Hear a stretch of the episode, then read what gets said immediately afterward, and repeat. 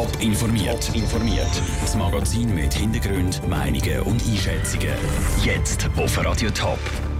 Was die Gegner vom Farid Bang und Kollegen-Auftritt Schaffhausen dazu sagen, dass das umstrittene Konzert abgesagt ist und wie der Sebastian Buemi seine Fahrt im Formel-E-Auto mitten durch den Zürcher Verkehr erlebt hat.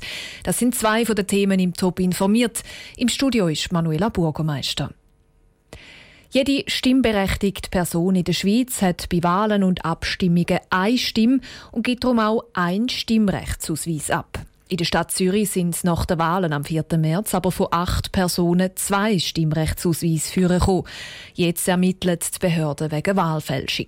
Caroline Dettling. Eigentlich hat die Stadtkanzlei Zürich wegen einer Panne bei Ihnen eine Untersuchung eingeleitet. Wegen einem Fehler beim Druck vom Stimmmaterial haben einzelne Wähler nämlich ihre Stimmrechtsausweis doppelt bekommen. Die Stadtkanzlei hat das dann untersucht und gesehen, dass von den betroffenen Leuten aber richtigerweise nur ein ausgefüllter Stimmrechtsausweis eingegangen ist. Bei der Untersuchung hat die Stadtkanzlei dann aber andere Stimmrechtsausweise entdeckt, die doppelt waren. Die Stadtschreiberin Claudia Güsch-Gurti sagt, diese Stimmrechtsausweise seien von Leuten die Ersatzmaterial bestellt haben. Die acht Personen, die wir gefunden haben mit einem zweifachen Stimmrechtsausweis, das sind Leute, die aufs Reisbüro gegangen sind, weil sie gesagt haben, dass sie ihr Material nicht bekommen haben. Die Unterschriften auf den doppelten Stimmrechtsausweis seien aber komplett anders gewesen. Darum gäbe es jetzt den Verdacht, dass die Leute ihre Abstimmungspost schon bekommen hätten, wenn es nicht jemand abgefangen hätte. Tatsächlich könnte es natürlich sein, dass der eine oder andere sein Stimmrechtsmaterial nicht bekommen hat, weil jemand den Briefkasten genommen hat oder weil es sonst auf dem Weg zum Stimmberechtigten untergegangen ist. Die Stadtkanzlei Zürich hat jetzt darum eine Strafanzeige gegen Unbekannte eingereicht. Eigentlich macht die Stadtkanzlei bei den Wahlen und Abstimmungen amig nicht so grosse Kontrollen. Das, weil es laut Claudia Güsch-Gurti zu viel Aufwand ist. Je nachdem, was die Untersuchung der Staatsanwaltschaft jetzt zeigt, will die Stadtkanzlei diese Praxis aber allenfalls ändern.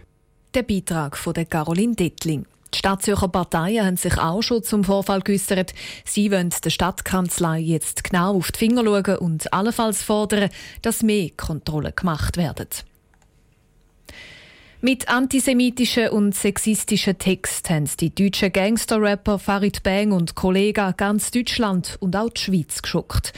In zwei Wochen hätten sie eigentlich sollen am Albanian Festival Schaffhausen auftreten. Gegen diesen Auftritt hat es aber grossen Widerstand gegeben, mit Erfolg. Die Veranstalter haben den Auftritt abgesagt. Der Erleichterung zu Schaffhausen ist gross. Raphael Wallimann.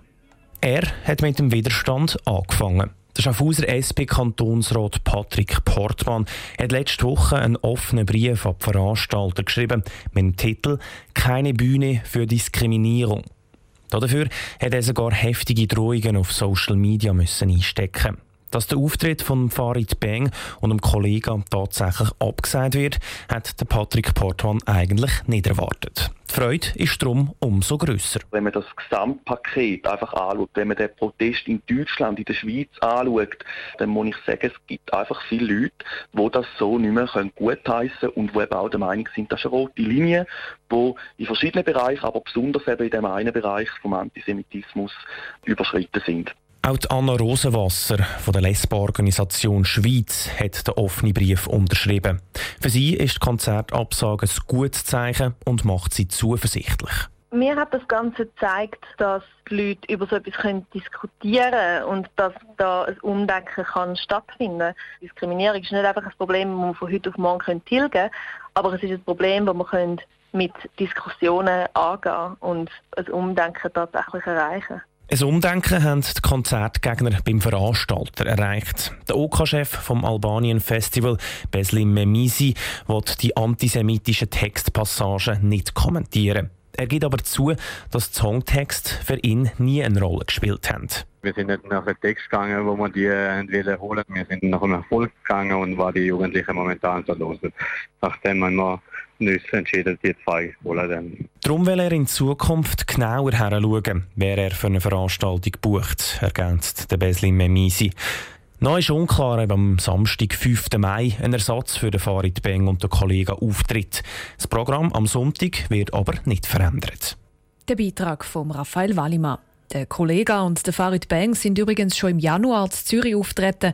Dort hat es keinen Widerstand gegeben. Rennautos, die mitten durch eine Schweizer Stadt bluchen. Seit mehr als 60 Jahren hat es das nicht mehr gegeben.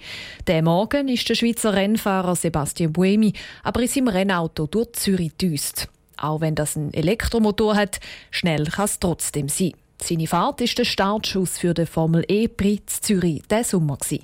Michel Eckimann. So hat es heute zwischen dem Bahnhof und der ETH Zürich tönt. Der Formel E-Pilot Sebastian Buemi hat seine Fahrkünste und seine Bolide gezeigt. Auch bei für ihn ungewohntem Tempo. Er hat sich nämlich das Tempolimit auf der Straße halten. In gut eineinhalb Monaten wird das anders sein. Das erste Mal seit über 60 Jahren ist wieder ein Rundstreckenrennen auf Schweizer Straßen. Der Sebastian Buemi hat die erste Fahrt mit seinem Rennauto durch Zürich sehr genossen. Ziemlich äh, unglaublich. Ich bin sehr stolz, einfach der äh, erste Schweizer Fahrer äh, solche Möglichkeit zu haben, äh, hier in Zürich zu fahren. Und äh, ja, ich freue mich wirklich auf, äh, aufs Rennen hier im, im Juni, weil das, das, wird ein cooles Event und Leute, Leute hatten schon die Möglichkeit, das Auto zu sehen. Also ja, war cool. Mit bis zu 200 Stundenkilometern werden die Rennfahrer am EPRI durch Zürich gebrochen. Dank der Elektromotoren sind die Autos nicht ganz so laut wie zum Beispiel Formel 1 Autos. Aber gleich haben sich viel gegen das Rennen durch Zürich gewehrt. Der Chef der Veranstaltung, Pascal Deron, versteht das. Darum hat er jetzt im Endspurt der Organisation einen Punkt besonders führen. Es ist uns wichtig, dass man der Bevölkerung das Ganze zurückgibt. Also man braucht ihre Straßen, man geht vor die Haustür, man geht vor private Geschäfte ran, oder? Ich laufe sehr viele Strecke ab, oder? Und ich probiere immer wieder vorbeizugehen bei den Anwohnern. Sein oberstes Ziel ist nämlich, dass es eine Veranstaltung für alle wird. Nicht nur Autofans, sondern auch Familien sollen kommen. Bis zu 180'000 Leute werden erwartet. Das ist eine grosse Chance für die Stadt Zürich, sich zu präsentieren, sagt Stadtpräsidentin Corinne Mauch. Das ist attraktiv. Das heisst, das Rennen ist auch ein Gefäß, wo man für die Leute, für die Bevölkerung, für die breite Bevölkerung auch den Fokus auf neue, nachhaltige und innovative Formen der Mobilität legen kann. Und darum gibt es neben dem Rennen am Sonntag und auch schon die beiden Tage vorher ein Rahmenprogramm, wo unter anderem Innovationen im Bereich Auto und Mobilität vorgestellt werden. Der Beitrag von Michel Eckimann. Die Veranstalter sind auch in engem Austausch mit der Stadtpolizei Zürich, vor allem wegen dem Thema Sicherheit. Falls der Andrang zu gross wäre, könnten die Eingänge aufs Gelände dann auch zugemacht werden. Top informiert, auch als Podcast. Mehr Informationen gibt es auf toponline.ch.